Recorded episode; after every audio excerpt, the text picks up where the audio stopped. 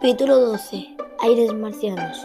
En el artículo Aires marcianos de esta semana en el periódico El País, Boletín Materia, nos habla del gran hito histórico que se ha podido realizar en el planeta Marte.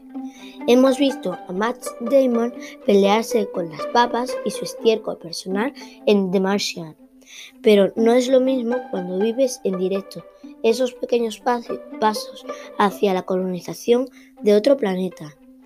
Esta semana y por primera vez en la historia, la humanidad ha conseguido producir oxígeno respirable en otro mundo.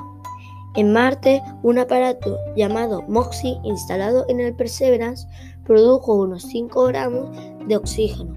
Explicaba Nuño Domínguez en, en su noticia que eso es una cantidad suficiente como para que un astronauta pudiese respirar durante 10 minutos, según la NASA.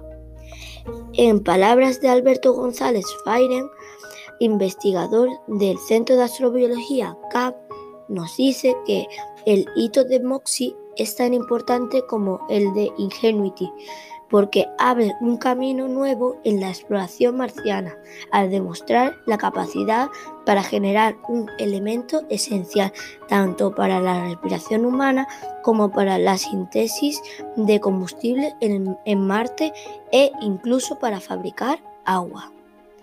El científico menciona el Ingenuity, el otro logro marciano de la semana, un pequeño helicóptero que voló por primera vez en otro planeta.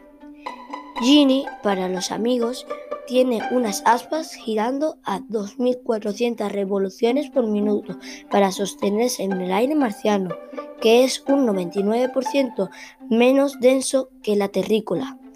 Este logro sobre todo permite plantearse el uso de este tipo de vehículos en el futuro de la exploración marciana.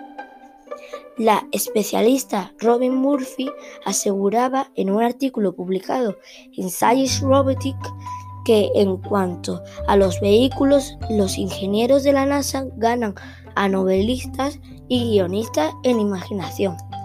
La ciencia ficción no puede igualar la admirable inventiva de Perseverance, Ingenuity y otros rovers planetarios.